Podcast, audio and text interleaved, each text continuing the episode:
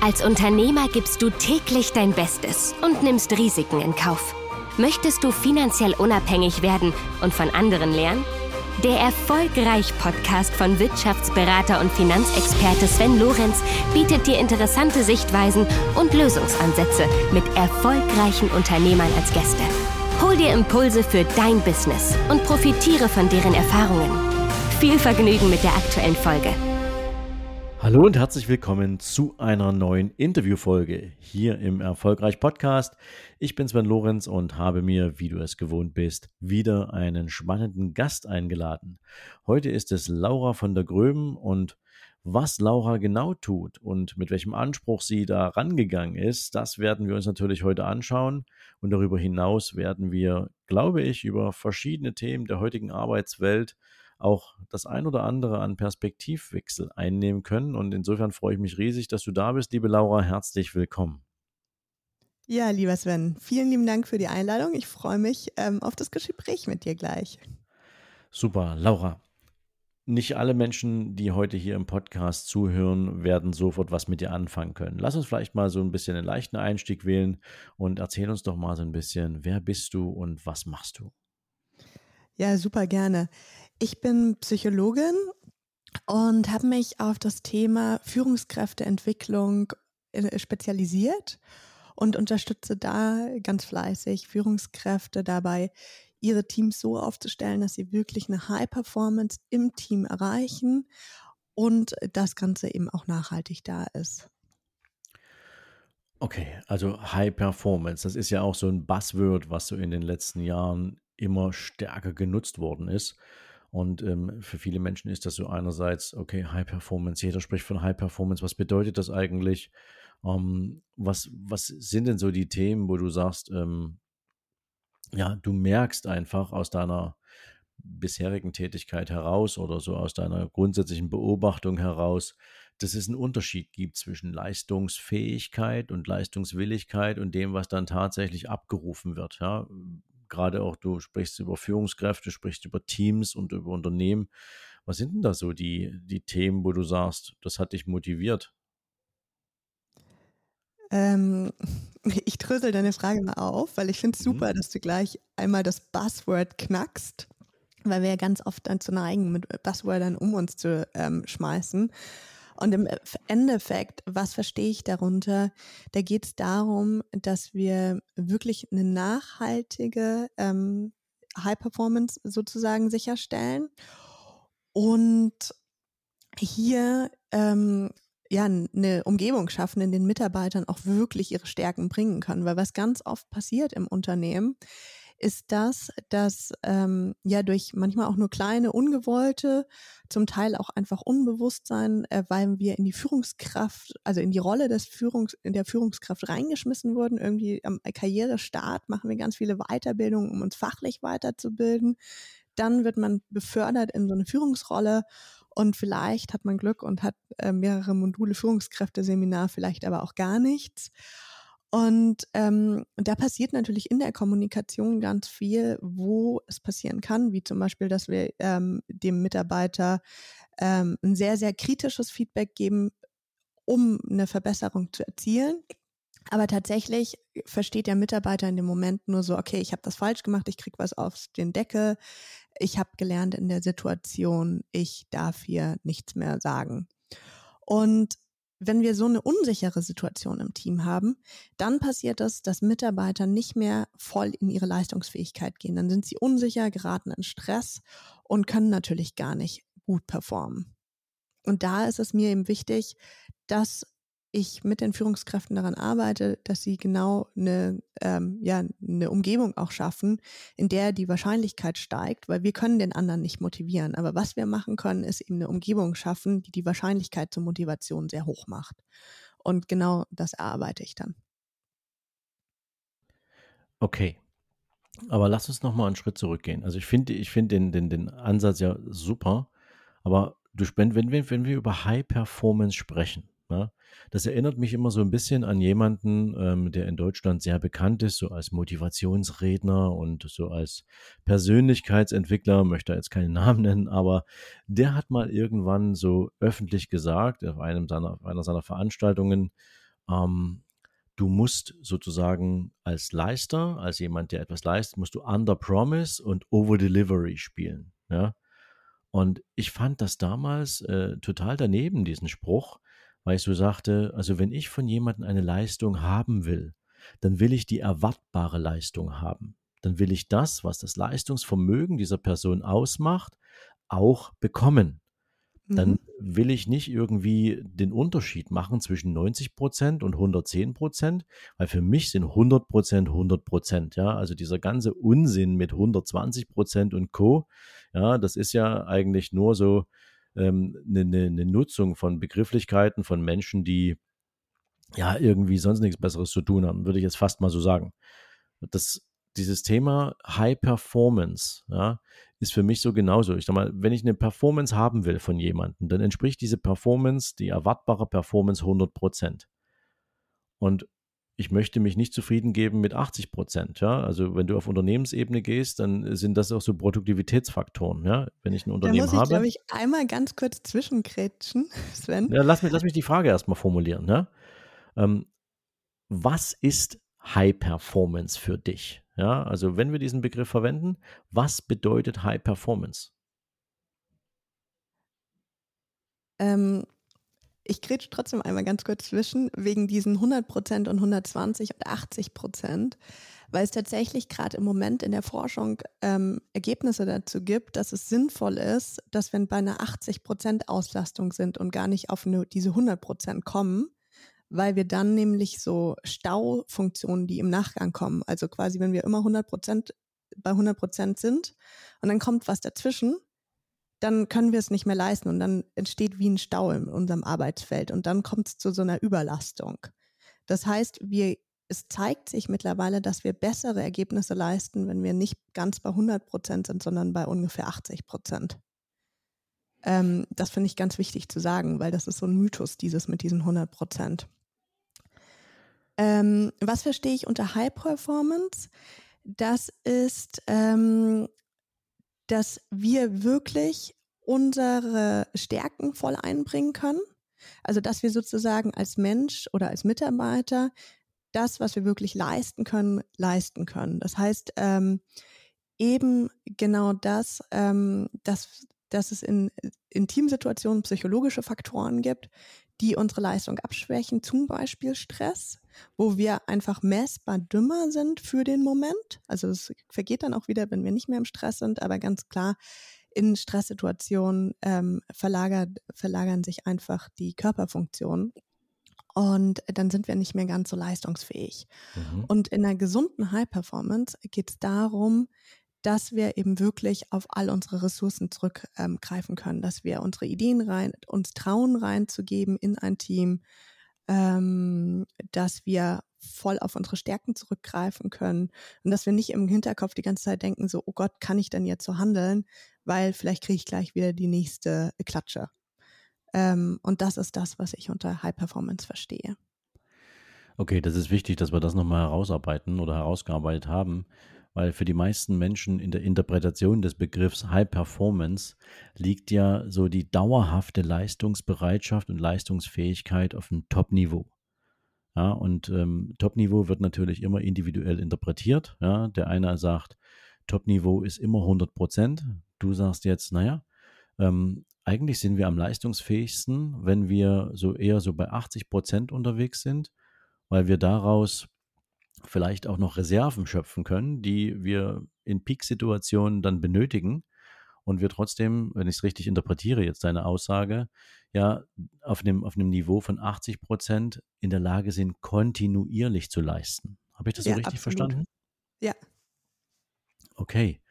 Ähm, was hatte ich denn, wenn wir das jetzt geklärt haben, diese Begrifflichkeit und, und die Bedeutung dahinter, was hat dich denn auf diese Idee gebracht, dann jetzt damit auch ein Business zu machen? Ähm, ja, was hat mich auf die Idee gebracht? Ich sag mal so, ich habe meine erste, also ich bin ja Psychologin und in, während meines Studiums habe ich halt verschiedene Praktika gemacht und ein Praktikum davon auch in der Unternehmensberatung.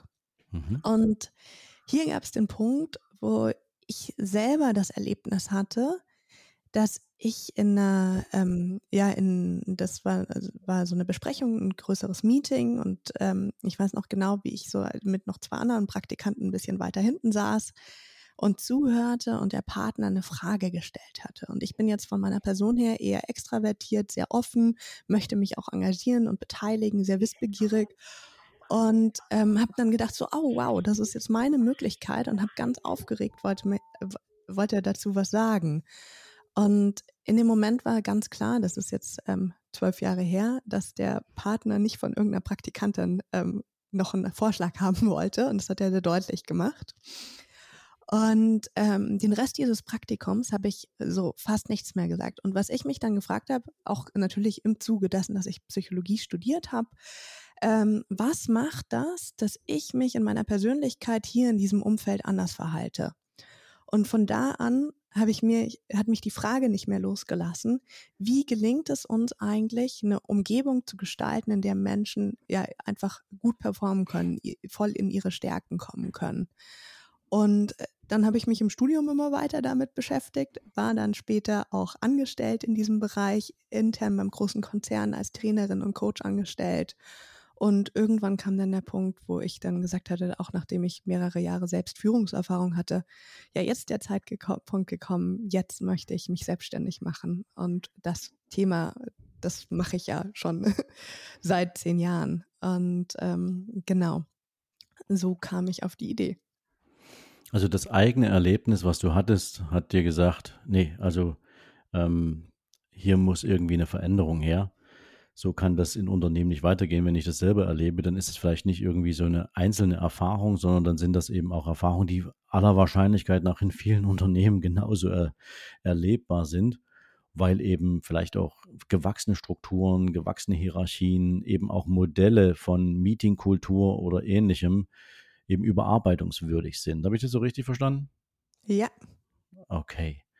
Ähm, wenn du jetzt sagst, ähm, oder wenn du jetzt ein Business draus gemacht hast, und das machst du ja schon eine Weile, ähm, gab es für dich schon irgendwie so eine Art unternehmerische Vorbildung, woher du dann auch das Selbstbewusstsein genommen hast, ich kenne das schon, ich habe das irgendwie bei anderen Menschen schon mal beobachtet, oder war eigentlich diese, diese Bestimmung für dich, ich mache das jetzt was eigenes draus, ähm, einfach nur da und du hast gesagt, ich probiere das jetzt mal aus, ob das funktioniert. Also bist du da irgendwie familiär schon geprägt gewesen oder warst du der, der Sprung ins total kalte Wasser ohne, ich sag's mal, unternehmerische Impulse aus einer anderen Ecke? Nee, ähm, du hast ja schon richtig erkannt. Ich habe da eine unternehmerische äh, Prägung in der Familie. Es ist ganz spannend. Ähm, mein, ich habe das Glück gehabt und habe in meiner Kindheit sehr viel Zeit mit meinen Großeltern verbracht. Und beide meine Großeltern waren selbstständig. Mein Großvater im großen Baustoffkonzern ähm, als Prokurist und auch als äh, Führungskraft vom großen Team. Und meine Großmutter hat dann später auch ein Unternehmen ähm, gegründet und war dann sozusagen ja auch selbstständig, was für die Frau, also für die Zeit damals einfach noch super untypisch war mhm. und was ihr einfach auch wichtig war, ja, in ihr, ähm, ja, ihr, ihr, ihren Traum da zu leben. Und in diesem Umfeld bin ich aufgewachsen und auch meine Eltern waren beide selbstständig und oder ja oder sind es noch. Mhm. Und ähm, da habe ich natürlich sehr diesen auch, ja, die, dieses unternehmerischen Alltag gekannt von zu Hause. Mit mhm. all seinen Vor- und Nachteilen. Also ähm, ich wusste auch, dass es bedeutet, richtig, richtig ranzuklotzen.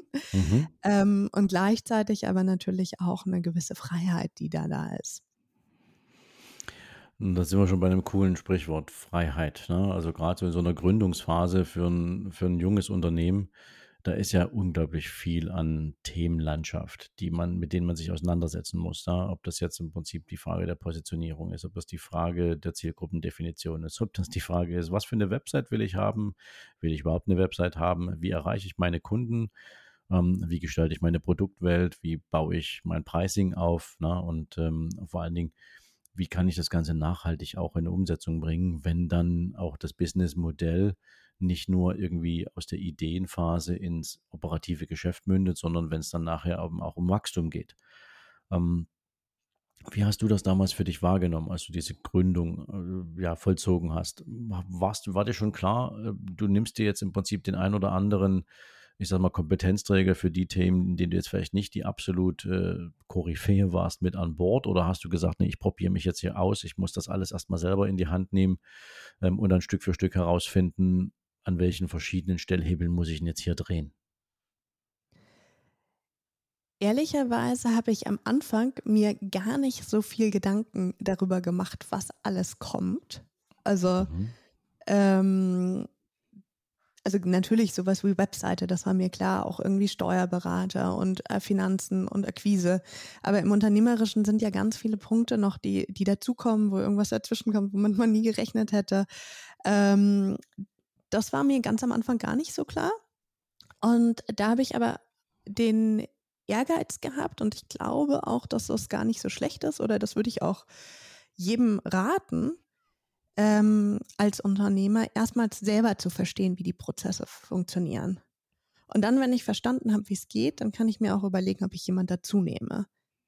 Ähm, oder natürlich gemeinsam mit dem Experten daran zu arbeiten und zu gucken. Ähm, aber ich finde es ganz wichtig, dieses, ich ich muss verstehen, wie die einzelnen Prozesse funktionieren, was da grob läuft. Also ich muss nicht jedes Detail verstehen, aber ich muss zumindest verstehen, um was es geht, dass, dass ich ein Verständnis für einzelne Bereiche habe, wie zum Beispiel Marketing.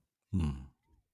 Genau. Also ich, ich glaube, dass es absolut wichtig ist, dass du alles verstehst. Ne? Also, weil wenn es ja nachher darum geht, dass du irgendeinen Experten mit an Bord nimmst, dann ist es ja schon mal wichtig, dass du weißt, was du willst. Ja, wie konkret, nehmen wir mal Marketing. Ne? Nicht jeder, du sagst es gerade, du bist ein bisschen extrovertiert. Ja, nicht jeder wäre ja zum Beispiel im Bereich von Marketing dafür gemacht, dass er jetzt vor eine Kamera tritt und sagt, ähm, ich produziere jetzt beispielsweise Videocontent auf YouTube, um ähm, ja zumindest Menschen so ein bisschen mitzunehmen, worauf, worauf kommt es denn an in unternehmerischer Kultur, worauf kommt es denn an in der Führungskräfteentwicklung etc. Und ähm, wiederum andere, die sagen, naja, ähm, ich habe von, von, von Marketing so gar keine Ahnung in Bezug auf ähm, Zielgruppenansprache oder vielleicht auch werbliche Maßnahmen.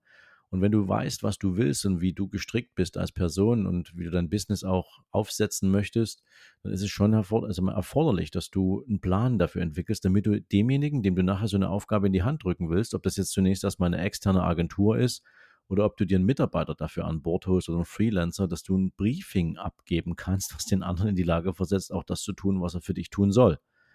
Weil das ist eben zumindest so aus meiner Erfahrung bei vielen eher so ein Thema, gerade in der Gründungsphase, dass die versuchen, das alles selber zu beherrschen. Ja, und dann, ich habe vor ein paar Jahren mal jemanden getroffen, der hat eben vier Wochen an seiner eigenen Website selber rumgebastelt. Ja, und dann habe ich mir die Website angeguckt und habe gesagt, ey, das kannst du vergessen. Ja, also die Website ist jetzt nicht wirklich repräsentativ. Da hättest du dir die vier Wochen sparen können. Ja? Da wärst du vielleicht besser gekommen, wenn du mit jemandem gesprochen hättest, der Profi ist in dem Bereich. Und ähm, du hättest dem einfach nur noch sagen müssen, weil der weiß ja, welche Fragen er dir stellt. Was muss in die Website rein? Ne? Was soll da eigentlich für denjenigen, der da auf diese Website kommt, zu sehen sein? aber die grafische Umsetzung, die Anordnung, die, die, die, die Struktur, das macht dann jemand, der weiß, wie man so eine Website baut und ähm, nicht, dass du da hier irgendwie in so einem, in so einem Baukastensystem versuchst, irgendwas zusammenzuschustern, was dann nachher nicht wirklich aussieht wie vom Profi gemacht. Ne? Aber das sind so ja, Erkenntnisse, die ja viele, viele Gründer machen. Aber mal zurück zu deinem Business. Ähm, ich habe ja selber viele Jahre in der Konzernlandschaft gearbeitet und weiß, wie schwerfällig viele Strukturen und Unternehmen sind, wenn es darum geht, auch Veränderungsprozesse einzuführen. Ähm, wo siehst du denn da momentan auch so in deiner Erfahrungswelt, in deinem Business die größten Herausforderungen, um den Kunden nachher zu knacken, um dafür zu sorgen, dass die Erkenntnisse auch dazu führen, dass ihr gemeinsam eine Kooperation eingeht? Mm, also ich muss dazu sagen, dass meine Zielgruppe hauptsächlich, also ich habe zwar auch zwei Konzerne als ähm, Kunden, aber meine Zielgruppe für, sind hauptsächlich KMUs. Mhm. Das heißt, die sind natürlich auch schon wieder viel wendiger als ein großer Konzern. Und dann ist meines Erachtens das Wichtigste, dass die Führung auch wirklich will. Und das bedeutet halt auch, selber in den Spiegel zu schauen und zu merken, hey, hier habe ich selber ähm, Bereiche, an denen ich arbeiten möchte und muss, damit ich auf ein neues Level komme. Und wenn ich jetzt nur so eine Alibi-Veranstaltung mache, damit ich jetzt ein Programm mache und ähm, mich danach besser fühle, dann funktioniert es nicht. Und das ist der, der Dreh- und Angel, ähm, Angelpunkt, dieses mhm. wirklich wollen und das ernst meinen. Und dann sich aber auch klar zu sein, hey, wenn ich hier wirklich nachhaltig eine Veränderung reinbringen möchte und eine andere Teamkultur aufbauen möchte, dann funktioniert das auch nicht von heute auf morgen, weil die Mitarbeiter müssen erstmal merken, hey, ähm, ah, da verändert sich was, ich kann da vertrauen. Und das ist natürlich dann auch etwas, wo ich, wie, ja, wie, das ist kein Sprint, das ist ein Marathon. Hm, ja, gut, wie vieles im Businessleben, ne? Richtig. Was sind, was, was sind denn da so aus deiner Sicht so typische Tools, mit denen man da an so eine Veränderung herangehen kann? Also ich starte vielleicht mal so mit einer, mit einem, mit einem, mit einer Erfahrung, die ich auf der Konzernebene damals gemacht habe. Ähm, bei uns in der Bank gab es damals zum Beispiel regelmäßig sogenannte Mitarbeiterbefragungen. Ja, die liefen in der Regel online ab. Da hast du einen Fragebogen ausgefüllt, warst da zehn Minuten lang beschäftigt, hast deine Kreuzchen gesetzt, finde ich gut, finde ich nicht gut, finde ich überhaupt nicht gut, ähm, ja, oder was auch immer. Aber die Fragen waren zum Beispiel alle schon vorgegeben. Ja? Also da gab es relativ wenig Möglichkeiten, dass der Mitarbeiter hätte sagen können, also ich hätte auch noch was zu sagen. Ne? Also die, die Qualität der Fragen hat nicht unbedingt, naja, ich sag's mal, dazu geführt, dass ähm, der Mitarbeiter loswerden konnte, was ihn vielleicht wirklich gerade stört. Ja? Oder wie er sich ähm, vielleicht im, in, im Verständnis von Führung und, und Aufgabenverteilung gespiegelt sieht oder wie er seine Aufgabe vermittelt bekommt. Sondern das war eben halt konzeptionell als vorbereitet. Interessanterweise wurden dann nachher anonymisiert diese Ergebnisse bereitgestellt. Und dann hatte der Teamleiter oder der Abteilungsleiter oder Regionalleiter, was auch immer, die Aufgabe, mit dem Team heraus dann Veränderungslösungen zu erarbeiten, ähm, die allerdings nur die Grundlage hatten, eben genau dieser Fragen, die da gestellt worden sind. Und ich fand diesen Prozess damals suboptimal, ne? weil das, was ein Mitarbeiter wirklich zu sagen hätte, wurde nicht abgefragt, ne? sondern es gab eben halt diese, nennen wir es mal, Multiple-Choice-Geschichten wo du dann eben nur deinen Gemütszustand zu der jeweiligen Frage dann entsprechend dokumentiert hast. Ähm, ich fand das nicht so gut. Aber die Frage natürlich in dem Kontext mal an dich, was sind denn dann so Tools oder, oder, oder hilfreiche Elemente, um überhaupt erstmal, nennen wir es mal, eine Grundanamnese zu machen, wo liegt denn hier der Hase im Pfeffer? An welcher Stelle macht es denn Sinn, dann auch im Unternehmen eine entsprechende Veränderung zu erzeugen? Wie gehst du da vor? Also, weil du jetzt gerade Fragebögen äh, genannt hast, äh, die können ein tolles Tool sein.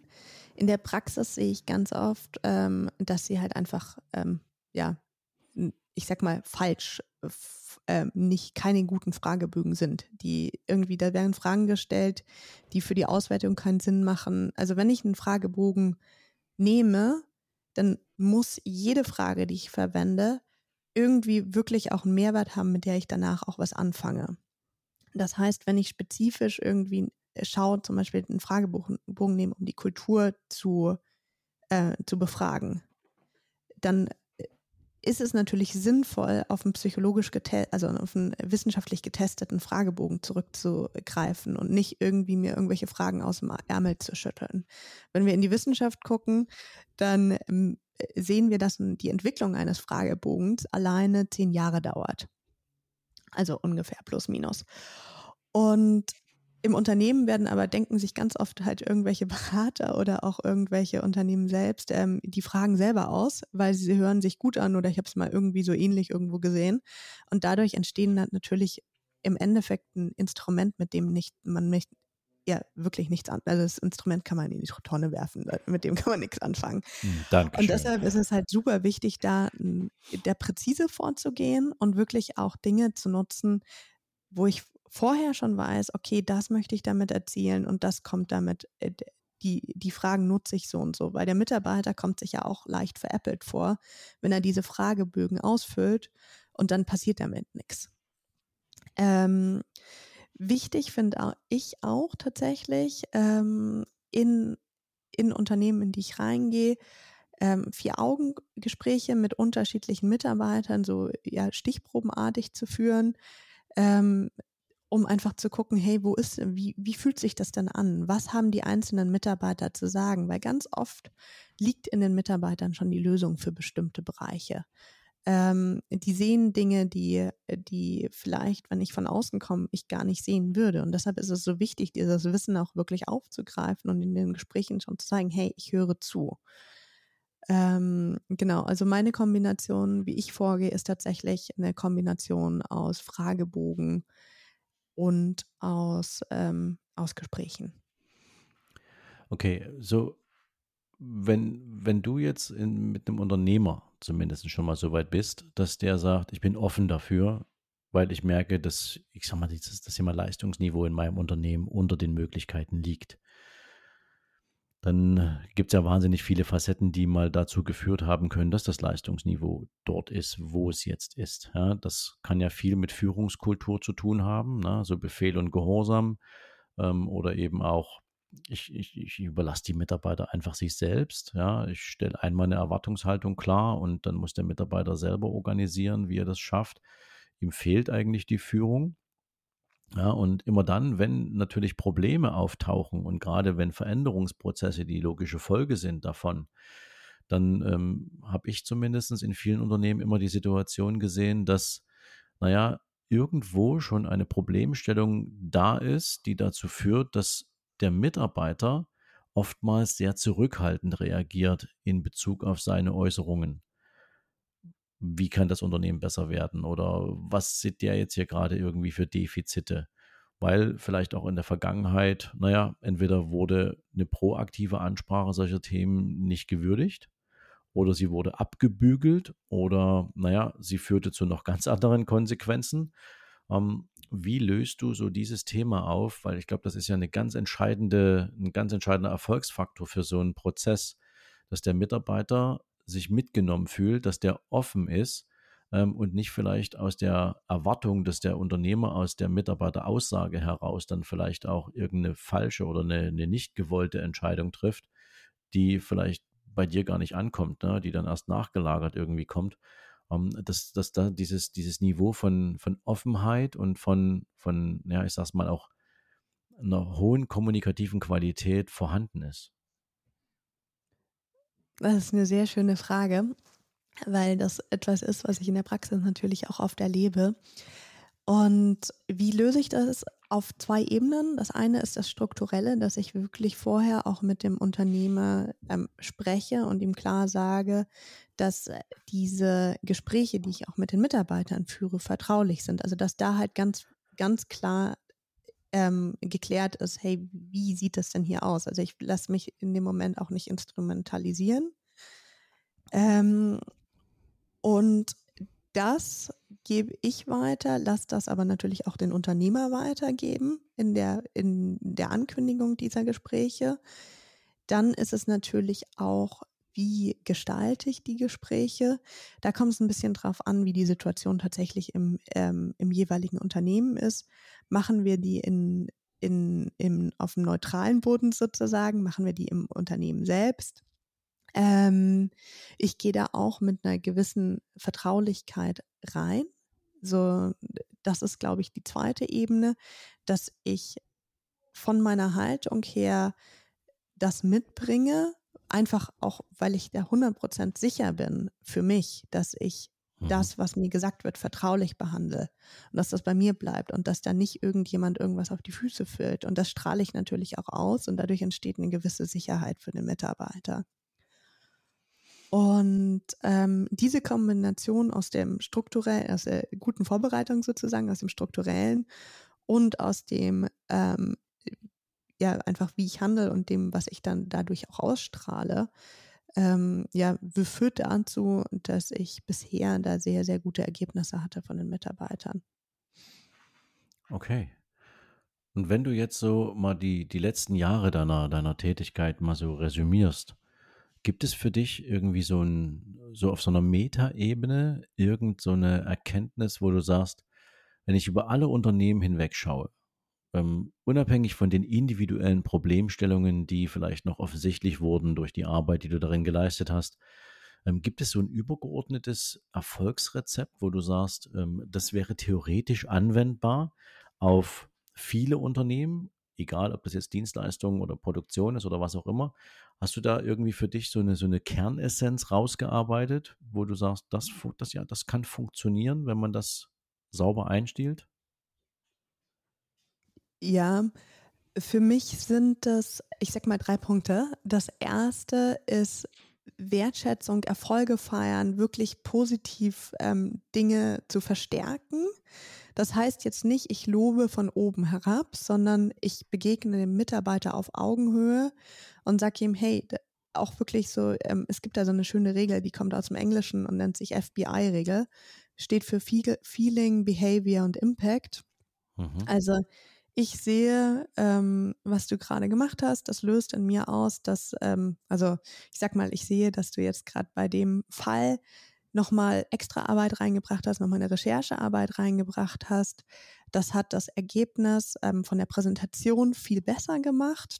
Das hat mich natürlich total gefreut, weil ich auch gemerkt habe, dass du dann nochmal, ja, nochmal zwei Stunden gut extra reingepackt hast. Und ich mir, ähm, das hat das, also das war jetzt das Feeling, dass mich das total freut. Das Behavior, was hat der Mitarbeiter gemacht, eben diese Extraarbeit und das Ergebnis. Dadurch haben wir auch nochmal ähm, eine schönere Präsentation für den, mit, äh, für den Kunden. Und wenn ich auf diese Art und Weise meine Wertschätzung ausdrücke, dann ist es nicht von oben herab, sondern dann ist es eine Wertschätzung auf Augenhöhe. Dann können wir natürlich auch nochmal, wenn was gut läuft und wir vom Kunden eine gute Rückmeldung hast, das auch wirklich feiern. Nicht nur sagen, ja, so, hey, next, wir gehen zum nächsten Projekt über, sondern zu sagen, hey, uns mal selber auf die Schultern kloppen, äh, klopfen. Ähm, wir haben das gemeinsam geleistet als Team. Das verstärkt das Team total. Dann zweitens, wirklich klar zu sein, was ist erlaubt, also welche Werte wollen wir wirklich in diesem Team leben, wie drücken die sich aus und wie wird auch gegen die verstoßen und was ist die Konsequenz, wenn einer der Mitarbeiter dagegen verstößt. Also ich sage jetzt zum Beispiel, der eine Mitarbeiter, der immer unpünktlich kommt und ich als Führungskraft denke mir so, ah, ist nicht so schlimm und ich habe eigentlich keine Lust auf die Auseinandersetzung, sind ja immer nur ein paar Minuten. Ähm, in dem Beispiel, das ich jetzt sage, gibt es keine Gleitzeit, sondern halt ähm, mhm. eine, eine, eine, Pünktlich also eine Pünktlichkeit. Und das hat natürlich eine Wirkung auf den Rest des Teams. Ähm, und demoralisiert das den Rest des Teams, weil sie sich denken, so, warum darf der das? Warum wir, wir strengen uns an, das wird überhaupt nicht gewertschätzt. Also auch da zu sagen, hey, wie gehen wir mit Verstößen gegen diese klar, also gegen unsere Werte vor und da klar verfahren und das auch immer klar ansprechen. Ähm, und dann das dritte ist im Endeffekt nochmal zu sagen, ja, wie gefällt, also ähm, wie, wie schaffe ich eine positive Atmosphäre, wie schaffe ich positive Emotionen im Team und da mir verschiedene Dinge aus, ähm, ausdenken. Sei es irgendwie sowas, dass wir am ähm, ähm, Freitagabend nochmal ein Apero machen, ähm, sei es eine Weihnachtsfeier. Also äh, zu gucken, wie gestalte ich es wirklich so, dass es, ähm, dass mehr positive Emotionen im Team aufkommen. Hm. Wie wichtig ist denn deiner Meinung nach in diesem Kontext ähm, die, die individuelle Persönlichkeit jedes einzelnen Mitarbeiters? Ähm, ich mache das mal so an einem Beispiel es gibt halt Menschen, die sind extrem stark leistungsorientiert. Das hast du ja häufig in vertrieblichen Organisationen, wo die Anerkennung für eine Top-Leistung eben auch wichtig für den Mitarbeiter ist. Und ähm, jetzt, ist, jetzt gibt es da wiederum Menschen, die sagen, mir reicht die Anerkennung zu. Ja, also mir ist es wichtig, dass ich regelmäßig nicht nur von meinem Chef irgendwie lobende Worte bekomme, sondern dass das vielleicht auch im Kontext des Teams mal hervorgehoben wird. Wer ist eigentlich hier immer permanenter Leistungsträger etc. Dann gibt es Menschen, die stehen total auf Incentives, ja, die sagen, also ich kenne das aus der, aus der Allianz und der Commerzbank seinerzeit, ähm, die Top-Vertriebsleute, die wurden regelmäßig da einmal im Jahr für vier Tage irgendwie nach Mallorca oder Griechenland oder sonst wohin geschippert, ähm, haben dann miteinander gefeiert und wer dann einmal auf so einer Veranstaltung war, der sagt, da will ich immer wieder hin, ja, weil das etwas ist, was ich mir selber so privat wahrscheinlich nie organisieren oder gönnen würde. Ähm, erstens im, im, im Umfeld der Menschen, die alle genauso ticken wie ich, ähm, und dann vielleicht eben auch von dem, was geboten wurde. Und dann gibt es wiederum welche, die sagen, lass mich mit diesem ganzen Quatsch in Ruhe. Ich hätte eigentlich viel lieber ähm, eine Gehaltserhöhung ja, oder ich hätte gerne einen Bonus oder wie auch immer. Und so ist ja die Grundmotivation, an der sich Menschen in ihrer Leistungsbereitschaft eben auch messen lassen wollen, ja durchaus unterschiedlich. Ähm, wie wichtig, glaubst du, ist das, dass ein Unternehmer das auch als individuelle Facetten auf dem Zettel hat? Und gibt es da in irgendeiner Form natürlich auch Konfliktpotenzial, weil nicht jeder auf die gleiche Art und Weise motiviert wird? Also ich halte das für extrem wichtig, also auch wirklich den Mitarbeiter zu sehen und zu sehen, was braucht er, wo sind dessen Stärken. Ähm, das ist auch, wenn ich vorher gemeint habe, positive Emotionen. Wir erleben positive Emotionen, wenn wir in unsere Stärken kommen, wenn wir da, da sind. Und dafür muss ich natürlich als Unternehmer meine Mitarbeiter kennen und sehen, was brauchen die, was haben die für Werte, was haben die für Bedürfnisse. Und das, ähm, wenn ich den anderen sehe, dann kann ich das natürlich auch liefern und ihm entsprechend geben. Oder auch im Team einfach zur Sprache bringen und zu sagen, hey, wollen wir mal darüber reden? Was, was ist denn hier gerade, wer hat denn ähm, an welchen Aufgaben Lust? Wer hat denn, ähm, wem ist denn was wichtig? Also in dem Moment, wo ich ins Gespräch gehe, also manchmal kann es ja auch einfach so einfach sein und einfach den anderen fragen, ähm, was ist dir denn wichtig? Und dann komme ich da natürlich auch drauf. Ne? Und das halte ich für extrem wichtig. Und gleichzeitig, das, was du auch angesprochen hast, mit Konfliktpotenzial, wenn der eine jetzt irgendwie so eine, ähm, äh, also uns Menschen ist auch einer unserer absoluten Bedürfnisse ist Fairness. Das mhm. heißt, wenn ich jetzt merke, was weiß ich, der eine wird immer auf dem Gehaltslevel ähm, belohnt und bei dem anderen, der kriegt nur einen Klaps auf die Schultern, das funktioniert ja natürlich so nicht. Ne? Also auch da geht es natürlich darum, die Waage zu halten und zu gucken, wie macht man das. Aber wenn jetzt der eine mehr Aufmerksamkeit braucht, dann ähm, spricht da meines Erachtens wenig dagegen, das ihm zu geben, wenn es nicht ein er braucht jetzt so viel Aufmerksamkeit, dass 90 Prozent meiner Energie nur noch auf dem einen Mitarbeiter sind. Absolut absolut. Aber das ist eben halt tatsächlich ähm, auch eine Frage der, naja, wie, wie, wie ist der Mitarbeiter grundsätzlich angelegt? Ne? Und ähm, ist der jetzt eher so ein, so ein Alpha-Tierchen, ja, der permanent so diese Würdigung braucht und ähm, nicht, nicht performt, wenn es halt nicht so ist? Oder ist es halt jemand, ähm, der sich auch in den Dienst des Teams stellen kann und ähm, dann natürlich auch bereit ist, die Leistung der Teamkolleginnen und Kollegen zu würdigen. Ja, das, also wie gesagt, so vertriebliche Organisations, äh, Organisationen sind für mich so das Paradebeispiel, wo du eben auch ganz schnell solche Konfliktsituationen haben kannst. Insbesondere wenn du Mitarbeiter hast, die einen hohen eigenen Leistungsanspruch haben und mit Mitarbeitern zusammenarbeiten, und dann eben auch an einem Teamergebnis zum Beispiel abgerechnet werden und feststellen, Moment mal, ich mache hier im Prinzip den größten Teil des gesamten Geschäfts und irgendwie sonnen sich da die, die zwei, drei äh, totalen Low-Performer permanent in dem Teamerfolg, der ja zum maßgeblichen Teil eben durch diese eine Person äh, miterwirtschaftet wird, was ja zu Frustrationserlebnissen führt. Also ich glaube auch so diese, diese kulturelle, diese kulturelle Fragestellung oder dieses ganze Thema ähm, Miteinander Kultur. Das ist ja nun nicht nur von Führungskraft zum Team eben, sondern eben auch innerhalb eines Teams beispielsweise.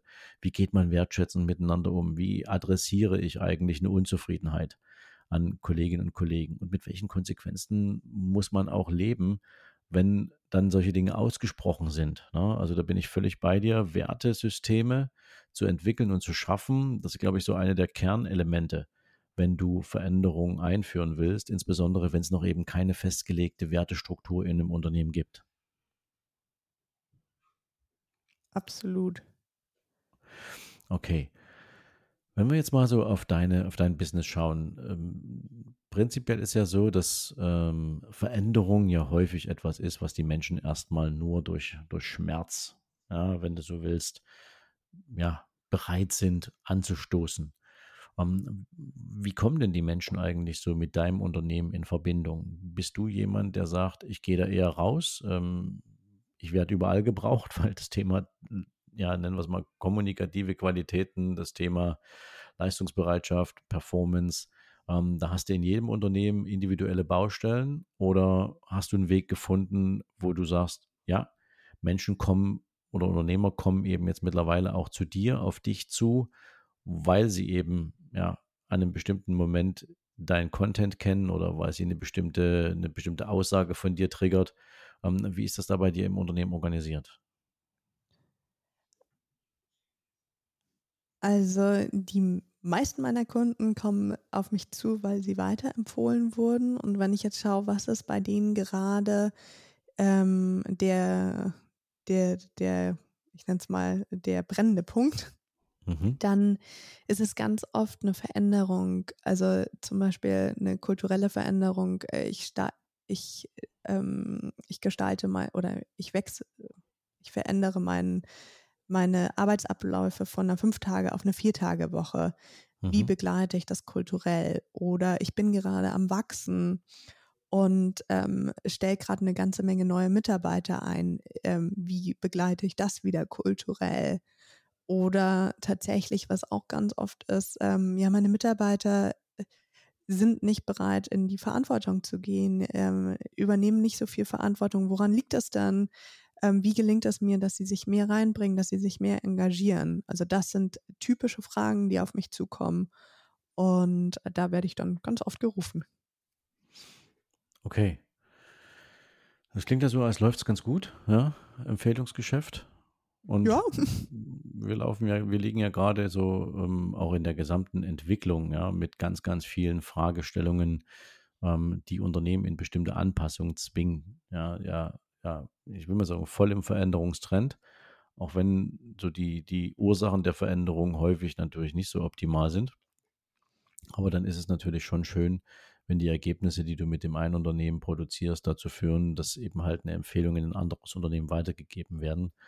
Ähm, ich stelle das auf der anderen Seite natürlich auch immer wieder so fest, dass es immer abhängig natürlich auch ist von der Persönlichkeit des Unternehmers, der dann ja bereit sein muss, einem anderen Unternehmerkollegen zu sagen, du erstens, ich sehe ein Problem in deiner Company, zweitens, ich hatte auch ein Problem, ähm, schon mal zuzugeben, dass man externe Hilfe in Anspruch genommen hat, ist ja für viele oftmals ein Thema, wo die sagen, ähm, das, das ist so ungern, ja, möchte ich sagen, dass ich Hilfe in Anspruch genommen habe, weil das setzt mich als Unternehmer natürlich irgendwie so in so eine Situation, einem anderen den Eindruck zu vermitteln, ich habe es nicht im Griff. Ja, also ich finde es cool, dass es das gibt. Ja, ähm, grundsätzlich glaube ich natürlich schon, dass eben auch diese Notwendigkeit, sich permanent auch zu, zu, zu reflektieren als Unternehmer, eben auch mit dem Blick auf die Erfolgs- Bilanz des eigenen Unternehmens. Ja? Also wenn wir wieder zurückkehren zum Thema High Performance, dann ist das ja ein stabiles Leistungsniveau, was ich haben will. Ja? Und da auch immer den Blick drauf zu haben, an welchen Faktoren mache ich das denn fest? Hättest du da nochmal so für, für meine Hörer so ein, so ein paar Ansätze, wo du sagst, ähm, wie kann man regelmäßig darauf schauen, ob dieses Grundniveau, diese Grundperformance, also diese High Performance, von der du sprichst, ähm, an welchen Facetten merke ich eigentlich schnell erkennbar, dass ich genauer hinschauen muss oder dass ich zumindest ähm, mal in die Reflexion gehen muss, wo da gegebenenfalls ein paar Bugs drin sind. Mm, Einmal ganz kurz noch ergänzend zu der letzten Frage, was mir gerade noch gekommen ist, was ich jetzt dieses Jahr ganz viel an Projekten habe, ist das Thema Fachkräftemangel. Und das ist, glaube ich, auch etwas, wo sich Unternehmer gerne zu austauschen. Also wie gestalte ich auch eine Teamkultur, in der neue Mitarbeiter, die sich rumspricht, weil meine Mitarbeiter wieder begeistert sind und die sich rumspricht und dadurch andere Mitarbeiter kommen. Und dann ist es gar nicht so dieses, was, äh, wie du jetzt gerade gemeint hast, so, oh, ich muss zugeben, dass was nicht läuft, sondern eher, hey, ich habe mir Hilfe geho geholt und ähm, dadurch ein Problem gelöst. Und dann ist es eher, ich erzähle von meinem Triumph und nicht von meinem, von meinem Problem. Tolle Perspektive. Genau. Und die anschließende Frage, die du gestellt hast, ich, ich sehe das so, dass wir im, ich nenne es immer so schön, im Treibsand des Alltags ganz oft vergessen, uns selbst zu reflektieren.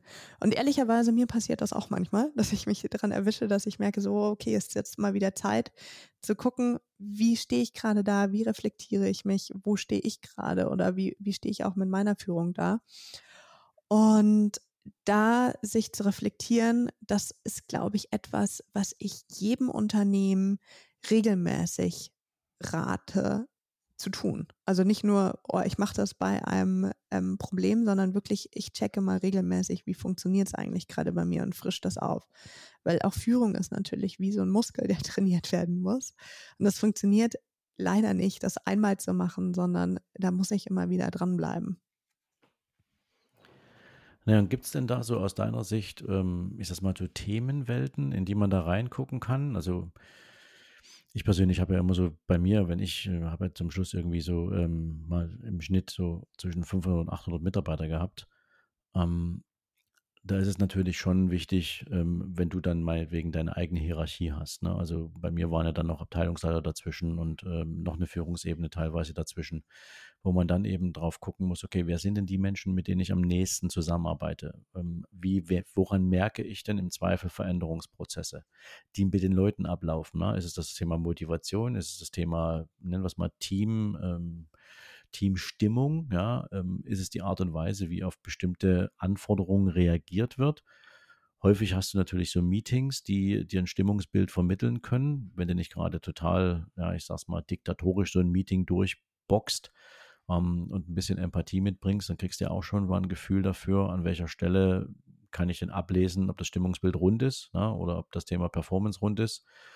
Ähm, aber eben auch teilweise solche Geschichten wie, ähm, wie wirken denn eigentlich zum Beispiel Veränderungen, die jetzt auf einer ganz anderen, zum Beispiel gesellschaftlichen Ebene Einfluss nehmen? Ähm, wie, wie merke ich denn eigentlich, mit welchen Fragestellungen sich meine Mitarbeiter beschäftigen, obwohl sie in unserem Unternehmen vielleicht zum jetzigen Zeitpunkt noch gar keine Rolle spielen? Ne? Aber Mitarbeiter natürlich auch denkende Wesen sind und sich manchmal irgendwelche Stories zusammenreimen, die vielleicht gar keinen Grund für Existenz haben. Ich mache mal so ein Beispiel. Die ganze Welt spricht momentan von Veränderungsprozessen und deren Geschwindigkeit im Kontext der Einführung von AI. Ja, also was, was wird denn eigentlich die Einführung von künstlicher Intelligenz in den Unternehmen äh, künftig für Verwerfungen erzeugen? Da hast du noch nicht mal ein Problem im eigenen Unternehmen, aber es gibt viele Menschen, die jetzt plötzlich anfangen, so sich eine Existenzfrage zu stellen, ist mein Job denn eigentlich in Gefahr? Wie lange habe ich den denn noch? Wann wird mein Unternehmen anfangen, mit dem Thema künstliche Intelligenz ja in die Nutzung zu gehen und wie schnell oder wie weniger schnell muss ich mich darauf einstellen? Und auch den Puls am, also den Finger an diesem Puls zu haben, halte ich für ein Unternehmen zum Beispiel für sehr wichtig. Insbesondere, weil du eben den Menschen nicht hinter die Stirn gucken kannst. Na, du siehst eigentlich immer nur am Stimmungsbild oder am Lächeln oder am, am, an der grundsätzlichen, ich sag's mal, Zusammenarbeit, ähm, ob da irgendwo vielleicht auch mal ein Gespräch geführt werden müsste und nicht erst, wenn das Kind im Brunnen liegt. Ja, das also, ich glaube, das ist wichtig, dass da so Tools existieren, die man sich als Unternehmer nicht erst dann hochnimmt, wenn man glaubt, da ist Gefahr im Verzug, sondern eben eigentlich permanent so diesen Pulsmesser für die eigene Unternehmen, fürs eigene Unternehmen hat. Ja, absolut. Ich meine, da bieten sich natürlich auch unterschiedliche Formate an. Auch da würde ich wieder schauen, was passt zu mir für mein Unternehmen, für meine Unternehmensgröße, ähm, ist es etwas, was wir jetzt, was zum Beispiel eher bei größeren Unternehmen ähm, total viel Sinn macht, sind so typische Learn, Learn and Lunch mit, ähm, mit danach noch im Austausch, wo ich natürlich immer als Unternehmer die Ohren spitzen muss, um zu gucken, was, was kommt denn da auch an Fragen, was, was kommt da hervor, was bewegt den Mitarbeiter? Dann für jeden zwischendurch mal ähm, Tür- und Angelgespräche, ähm, Gespräche während der Mittagspause, während des ähm, Cafés in der Kaffeeküche, die diese Dinge auch wirklich wahrnehmen und zu hören und auch mal zu fragen, hey, was beschäftigt dich denn gerade? Und gerade im äh, Zuge von äh, der Veränderung von AI, das ist ja wirklich etwas, wo wir merken, da sprechen wir alle drüber. Das ist ja auch etwas, was die Gesellschaft ähm, bewegt. Ähm, da kann ich mir dann überlegen, mache ich doch mal einen Tagesworkshop oder einen Halbtagesworkshop zu dem und frage einfach mal ab, bewusst und strukturiert. Ähm, liebe Mitarbeiter, was denkt ihr euch dann zu dem Thema? Was sind eure Ideen? Ich würde das jetzt gerne mal einmal einsammeln. Wir wissen noch nicht genau, was damit ist, aber es ist, macht Sinn, dass wir uns vorbereiten und dass wir uns jetzt schon mal Gedanken machen. Und auch da kann ich mir natürlich das entsprechende Format überlegen. Und ähm, das Format, wie ich das aufziehe, ist natürlich wirklich wieder abhängig davon, wie sieht das Unternehmen aus, was, was entspricht, ähm, ja, was entspricht dem jeweiligen ähm, Bedürfnis des Unternehmens. Na, absolut. Ne? Also es ist immer eine individuelle Lösung. Du hast gerade das Thema angesprochen, Learn and Lunch, ja, das ist ja nicht neu. Ne? Das hat ja zum Beispiel schon äh, ähm, Henry Ford eingeführt. Damals, ähm, als der gesagt hat, also mich interessiert nicht, was meine Abteilungsleiter mir die ganze Zeit erzählen. Ich will wissen, was sagt der Mann, der an Punkt A in, am, am Fließband steht ähm, und was sagt der Mann, der an Punkt F steht. Ja, und hat der an Punkt F vielleicht einen Hinweis dafür, dass der an Punkt A vielleicht irgendetwas anders machen kann, damit meine Arbeit hinten raus schneller läuft. Ja? Also der, der hat schon dieses auch hierarchieübergreifende System eingeführt, weil er sagte, ich kann keine Autos bauen. Ne? Das ist überhaupt nicht mein Thema. Ich weiß nicht, wie man einen Motor zusammenschraubt. Ich weiß, wie ich Experten rekrutiere. Die können, was sie, also die, die Experten in dem Sinn, was sie, was sie tun sollen. Aber äh, mich kannst du da nicht hinstellen. Ich bin Unternehmer. Ja? Ich bringe Interessen zusammen, ich bringe die richtigen Leute zusammen. Wir haben ein fertiges Produkt, was wir entwickeln wollen. Und ähm, nachher ist halt wichtig, dass die Zahnräder so ineinander greifen, dass wir keine Verwerfung haben oder zumindest keine großen Reibungsverluste. Und deswegen finde ich das einen tollen Ansatz, den du da gerade nochmal gebracht hast. Ähm, die Herausforderung liegt natürlich in der heutigen Zeit oftmals sicherlich auch in solchen Situationen wie, ähm, wie hat sich die Welt verändert vom Arbeitsplatz vor Ort in einen Remote-Arbeitsplatz. Ne? Also viele Menschen, die in Bürotätigkeiten sind, die haben natürlich über die Corona-Krise eben auch erlebt, wie komfortabel es sein kann, einen Remote-Arbeitsplatz zu haben. Und dort ist es zum Beispiel wieder das Thema, wie schnell desozialisiert sich ein Team, wenn jeder nur für sich alleine sitzt. Ja, das ist, Absolut. Ich, und da ist es als Führungskraft natürlich noch wichtiger, auch strukturiert dieses Miteinander zu fördern und wirklich ähm, mit dem Team ins Gespräch zu gehen, mal anzurufen und nur, nee, irgendwie zu sagen, hey, ich habe gerade eine Frage für ein eigenes Thema und sich einen Input reinzuholen oder so ritualisiertes, ich spreche mit jedem Mitarbeiter ähm, während ähm, und verabrede mich mal zum Café, ähm, also zum virtuellen und da noch mehr dran zu bleiben, weil gerade in diesem Virtu also in diesem Homeoffice ähm, führen, ist noch natürlich nochmal eine besondere Herausforderung, die meines Erachtens auch ganz oft unterschätzt wird. Absolut, ja. Und das ist so der Punkt, ne? Wie, wie bleibst du permanent am Puls der Zeit? Und kriegst eben halt mit, was bewegt die Menschen, ne? Zuhören, ne? Also ich glaube auch Zuhören als, als, als Qualität zu entwickeln. Ja, ich gebe mal ein Beispiel, das fand ich immer total spannend, äh, wenn ich so in Meetings war. Ne? Also wenn ich so in meiner alten Welt damals als Führungskraft in irgendwelchen Meetings war, hatte ich ja auch immer noch einen Boss. Und ähm, die Frage ist immer gewesen, ähm, wenn es um, um, um Innovation geht oder um Entwicklung geht, wie frei bist du in der Äußerung und in der Mitgestaltung? Ja, und ich habe da ein schönes Learning mitgenommen, das habe ich dann weitestgehend versucht, auch in meinen Teams umzusetzen. Ähm, sei der Letzte, der etwas zu einem Thema sagt. Ja, also wenn du jetzt als Chef mit deinen Mitarbeitern zu einem Meeting zusammensitzt und du möchtest wissen, wie die Mitarbeiter über eine bestimmte Idee denken, die du vielleicht mal zur Diskussion stellst, dann lass alle deine Mitarbeiter zuerst reden, weil nur dann wirst du eine Offenheit erleben, ähm, die dir das Gefühl gibt, wie weit gehen die Mitarbeiter in ihren gedanklichen Spielen. Wenn du der Erste bist, der den Rahmen setzt, was du an Idee hast oder was du an Umsetzung äh, da auf den Weg bringen würdest, dann wird ein Mitarbeiter, der vielleicht ein bisschen weiterdenken würde oder der einfach mal um die Ecke denkt oder eine völlig kontroverse Haltung dazu hat, sich nicht äußern. Und dir wird damit vielleicht eine Chance ver verbogen bleiben, die du erkannt hättest, wenn du dich einfach mal zurückgenommen hättest und erstmal zugehört hättest um nachher dann vielleicht das Ganze noch mit deinen Ideen zu ergänzen. Ja. Und das ist das, was viele Führungskräfte aus meiner Sicht eben nicht beigebracht kriegen. Ja. Sie sind, ja, nennen wir es mal, qua Funktion sind sie halt derjenige, der sagt, was zu tun ist. Ja, ob der das weitergibt von oben oder ob er es eben als Chef sagt, ich habe mir das jetzt so überlegt. Aber wie viele Nuggets und wie viel Potenzial eigentlich in den Gedanken der Mitarbeiterinnen und Mitarbeiter drin sind, wenn du sie einmal erzählen lässt, ohne den Rahmen vorzugeben. Das ist so unglaublich wertvoll. Musste ich jetzt hier unbedingt nochmal loswerden, weil ich, ich glaube, da haben einige noch eine Menge Lernpotenzial. Absolut. Ich kann nichts Neues lernen, wenn ich selber spreche. Ja, das ist so, absolut. Laura, wir sind jetzt so fast am Ende unserer, unseres Gesprächs, ähm, aber eine Frage möchte ich noch loswerden.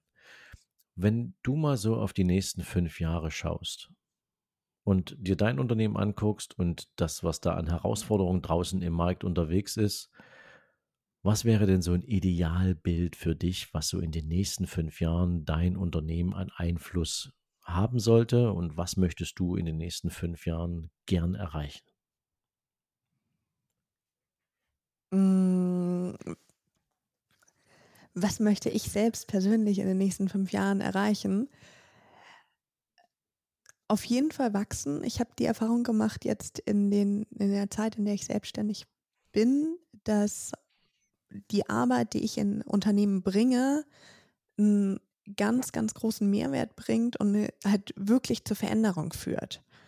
Und das liegt natürlich daran, dass es ähm, ja sehr wissenschaftlich ähm, fundiert ist, aber eben auch durch meine lange, ähm, vieljährige Praxiserfahrung untermauert ist. Und ähm, da nicht so, ich sag mal so Scharlatanerei-Coaching passiert, sondern halt wirklich ähm, wissenschaftlich fundiert ist. Und dieses System möchte ich anderen ähm, Menschen beibringen, so, also sozusagen ähm, Mitarbeitern in Spee mhm. und dann ausströmen in möglichst viele Unternehmen, dass wir es wirklich schaffen, in, ähm, ja, ich sag mal, im deutschsprachigen Raum zuerst mal Unternehmen zu gestalten, in denen Mitarbeiter sich sicher fühlen und damit eben ihre volle Leistung auch einbringen können. Das finde ich einen großartigen Anspruch. Insbesondere, weil es noch mal an ein Thema anknüpft, was du vorhin so gebracht hast. Ähm, ich hatte ja so zum Reingrätschen eigentlich schon den Begriff auf der Zunge, aber ähm, ich bringe den jetzt einfach nochmal. Und zwar ist es das Thema Employer Branding. Denn die Frage, die äh, du dir stellst, und ähm, das hast du ja vorhin schon mal so mit einfließen lassen, dass, ein, dass neben AI beispielsweise zum Beispiel auch in der Empfehlungsweitergabe von, von einem zum anderen ja momentan eben das Thema Fachkräftemangel auch etwas ist, wo Menschen im unternehmerischen Kontext doch viel häufiger miteinander sprechen. Ähm, ich persönlich glaube ja, dass Fachkräftemangel etwas ist wie so ein Feigenblatt, ne, hinter dem sich teilweise, ich sage das mal so ganz provokativ, so die Erfolglosen ein bisschen verstecken, weil es ihnen bisher nicht gelungen ist, eine Unternehmerkultur oder eine Unternehmenskultur zu entwickeln, wo die Mitarbeiter sagen, bei dir würde ich mich wesentlich wohler fühlen in der Ausübung meiner Aufgabe, als dort, wo ich momentan bin. Und dafür wäre ich vielleicht sogar bereit, einen Wohnort zu wechseln ne, oder ähnliches. Das heißt also, dieses, diese unternehmerische Kultur so weit zu treiben, dass ähm, du als Unternehmer heute sagst, ich tue alles dafür. Nicht, dass ich eine Wohlfühloase baue, in der ich hier jeden Tag irgendwie ein Flying Buffet durch die Flure schicke oder sonst irgendwas. Das kann man ja auch brutal übertreiben. Das aber wollen das ist, Mitarbeiter auch gar nicht. Ja, ne, aber dass es wichtig ist, dass du, ich sag mal, für dein Unternehmen einen Standard setzt. Na, lass es mich mal so formulieren, dass du Standards setzt, wo du sagst, hier bin ich besser als der Wettbewerb. Ja, ich überschütte meine Mitarbeiterinnen und Mitarbeiter jetzt nicht mit irgendwelchen Goodies oder super Benefits, aber ich schaffe eine Arbeitsumgebung, in der den Menschen erstens das Thema Würdigung der eigenen Leistung nicht abhanden kommt, wo sie sich entfalten können, wo sie freigeistig auch unterwegs sein können ähm, und eben auch bewusst und willentlich mitgestalten. Ne? Es gibt ein schönes Buch, kennst du auch, von John Strelecki, die uh, The Big Five for Life. Mhm. Ist zwar eine Story, die eher fiktiv gestaltet ist, aber sie beschreibt zum Beispiel inhaltlich mal, mit was für einer Attitüde man an die eigene Unternehmensentwicklung und Unternehmenskultur herangehen kann. Und wenn man so ein Buch zum Beispiel mal zur Hand nimmt und sagt, okay, wie viel von solchen Themen könnte ich denn eigentlich auch in mein Unternehmen integrieren? Was hätte das für einen Input äh, oder für, für einen Impact, besser gesagt, so auf die Menschen, die ich in mein Unternehmen reinhole, die ich anziehen möchte und die dann auch bleiben wollen, dann muss ich über Fachkräfte nicht diskutieren, weil die kommen dann von ganz alleine zu mir. Ja, also das ist jetzt natürlich nicht das, das, das, das, äh, sag mal, das, das Nonplusultra, ja, das ist die alleinige Lösung. Aber ich glaube, auch das spielt eine Riesenrolle, welches welche, welche, welche Arbeitgebermarke bin ich denn geworden? Und zwar egal, ob ich fünf Mitarbeiter habe oder 5000. Ja, das ist eine Frage der Kultur. Und ähm, ich glaube, da ist es natürlich extrem wichtig, dass viele Unternehmen lernen, insbesondere in einem Markt, wo eben du als Unternehmer nicht mehr heute in der komfortablen Situation bist, zwischen 20 Bewerbern auf eine Stelle auszuwählen, sondern die besten haben willst auf eine Stelle, die du wirklich gern und, und, und schnell besetzen willst, dass du dir dann auch Gedanken über so eine Themen machst. Ja, und das ist halt Unternehmenskultur. Absolut. Und wenn du jetzt gerade das Buch von John Strzelecki genannt hast, es gibt von Bob Chapman, heißt der Gute, ein Buch, das heißt Everybody Matters, der ein Unternehmen hochgezogen ist, das sehr erzogen, gezogen hat und das nicht fiktiv ist, sondern das tatsächlich ähm, da ist. Und in diesem Buch beschreibt er das. Und das ist sehr ähm, analog zu diesem Big Five ähm, for Life. Okay, Everybody Matters. Das schauen wir uns dann gleich mal an und stellen es wahrscheinlich direkt mit in die Show Notes. Vielen Dank für die Empfehlung, Laura. Ja, Laura, wir sind am Ende unseres Gesprächs. Ähm, ich habe das sehr genossen, ähm, mit jemandem mal darüber zu sprechen, wie so Kultur aussehen kann, wie so Veränderungsprozesse aussehen können, weil ich natürlich eine Menge davon gesehen habe, weil ich auch immer wieder in den Gesprächen mit den Unternehmen, mit denen ich arbeite, eben auch solche Themen hochkommen, ja, insbesondere natürlich, wenn es um Wachstum geht, wenn es um Entwicklung des Unternehmens geht. Und ähm, insofern sage ich schon mal Dankeschön an dich für deinen Input, für deine Sichtweise, fürs Teilen. Ne? Und hoffe natürlich, dass eine Menge Menschen da draußen, die diese Folge heute hören oder in den nächsten Tagen hören, das eine oder andere mitnehmen können und ähm, freue mich natürlich auch über Feedback dazu. Wie geht es in euren Unternehmen? Wie läuft das ab? Wenn ihr diese Folge auf der Wealth Academy hört, dann habt ihr die Gelegenheit, direkt da unten drunter eure Kommentare dazulassen. Freue mich natürlich sehr, wenn ihr uns da ein bisschen mitnehmt, was euch bei, diesen, bei dieser Folge so an Gedanken gekommen ist oder vielleicht auch einfach eure Erfahrung teilt. Und mir bleibt jetzt, wie gesagt, äh, liebe Laura, dir nochmal ganz, ganz herzlich Danke zu sagen ähm, und natürlich dir weiterhin viel Erfolg mit deinem Unternehmen zu wünschen. Und vielleicht hören wir uns ja an der einen oder anderen Stelle hier im Podcast nochmal wieder. Ich danke dir, lieber Sven. Das, ich könnte jetzt noch stundenlang weiter über Fachkräftemangel debattieren. Ja, dann heben wir uns das mal für einen späteren Zeitpunkt auf. Und ähm, schließen an dieser Stelle jetzt hier diese Folge. Ich wünsche euch allen da draußen jetzt einen erfolgreichen restlichen Tag. Freut euch auf die nächste Folge. Die kommt am kommenden Dienstag und bis es soweit ist, eine gute Zeit. Ciao, ciao.